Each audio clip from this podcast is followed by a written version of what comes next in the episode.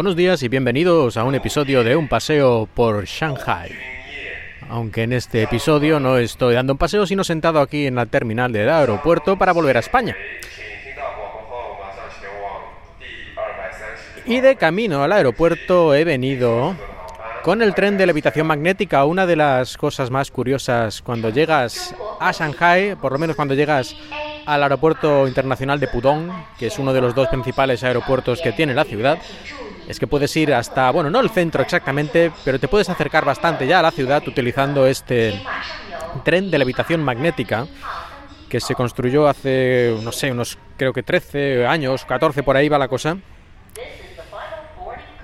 Y que se construyó más que nada para demostrar que China era como una potencia mundial, porque en realidad según parece, pierden dinero. Es decir, cada año este medio de transporte pierde dinero. Les costó tanto construirlo, el mantenimiento y bueno, y lo que es mover el tren y todo lo que sea, todos los gastos, que al final pierden dinero. Y eso que, bueno, las entradas comparadas con un billete de metro son muchísimo más caras, aunque tampoco es tan caro. Son unos 4 o 5 euros más o menos lo que te cuesta un billete en el maglev y en unos 8 o 10 minutos incluso menos, eh, estás aquí, en el aeropuerto, desde la estación de Longyang Road. Llegas hasta aquí, no sé ahora exactamente cuántos kilómetros habrá, pero a lo mejor 40 kilómetros o algo así, no lo sé. Pero en todo caso, en un, menos de 10 minutos estás aquí. Cuando si coges el metro, que también es bastante cómodo, pues tardas unos 45 o algo así. Eso sí, si quieres ir a la máxima velocidad que permite el tren de levitación magnética, el maglev, no lo cojas a primera hora de la mañana ni tampoco a última porque entonces irás solo a 300 kilómetros por hora. En cambio, si lo coges a la hora punta, que suele ser entre las 9 de la mañana y mediodía más o menos, va a su máxima velocidad, que son 430 kilómetros por hora.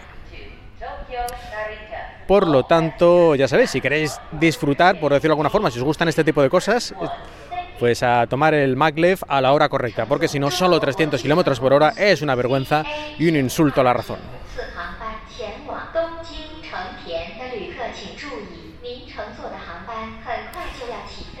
Y el aeropuerto, aquí el aeropuerto de Pudong, PVG, serían sus su sigla internacional, PVG. Luego tenemos el otro aeropuerto, como he dicho antes, que es el aeropuerto de Hongqiao, que está en el otro lado de Shanghai. Pero la mayoría de los vuelos internacionales suelen llegar y salir de aquí, no todos, pero la mayor parte yo creo que sí.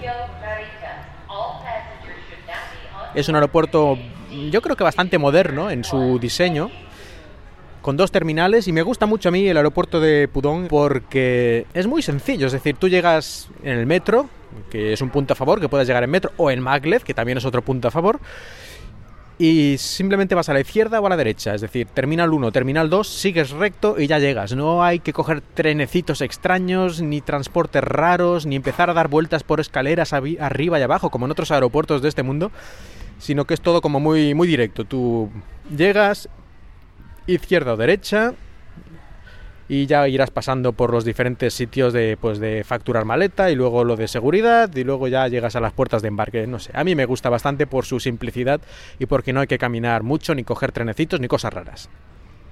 Y ya que estamos hablando de aeropuertos, aunque no venga muy al caso de China, los aeropuertos de los que yo he estado, que tampoco son tantos, pero de los que yo he estado, los que más odio con diferencia, yo diría que son mm, probablemente el aeropuerto Charles de Gaulle de París, aquello las veces que yo he estado parecía un descontrol total, no solo el diseño del aeropuerto, que una vez por cierto se les cayó un trozo del techo y tal, a saber cómo han hecho aquello, luego se quejan de los chinos, pero bueno, pero aquello me parecía un descontrol en las terminales, ya digo, en mi experiencia, allí no había, por ejemplo, un vuelo en el que caben 300 personas, en la terminal había asientos para 20 y cosas así absurdas que dices, pero esto quién lo ha diseñado, pero en fin, no sé. A mí me gusta de los aeropuertos que yo he estado, este, el de Shanghai, suerte que tengo, y también me gustó bastante el de el aeropuerto internacional de Osaka, el de Kansai más concretamente, el aeropuerto internacional de Kansai, que está en Osaka. El KIX creo que son sus siglas. También me gusta bastante, aunque allí sí que hay que coger un trenecito y estas tonterías que a mí la verdad nunca me acaban de gustar. Yo cuando un aeropuerto empieza a tener terminal 1, 2, 3, 4, 4B, 4C, 4D, esto me vuelve loco. Como he dicho aquí, me encanta el de Shanghai porque tiene 1 y 2 y creo que iban a hacer otra pero por mí como que lo dejen como está, francamente. Pues nada, yo creo que este episodio ya está. El viaje en el maglev y aquí en el aeropuerto de Pudong. Y ya pronto voy a coger el avión para ir a Hispania. Y no sé si habrá más episodios aparte de este durante los días que esté por allí, porque hombre, no sería un paseo por Shanghai, pero sí que podría a lo mejor hablar alguna cosa de China. Bueno, si se me ocurre ya la grabaré y ya lo escucharéis. Y si no, cuando vuelva, dentro de varias semanitas, pues aquí estaremos otra vez en un paseo por Shanghai.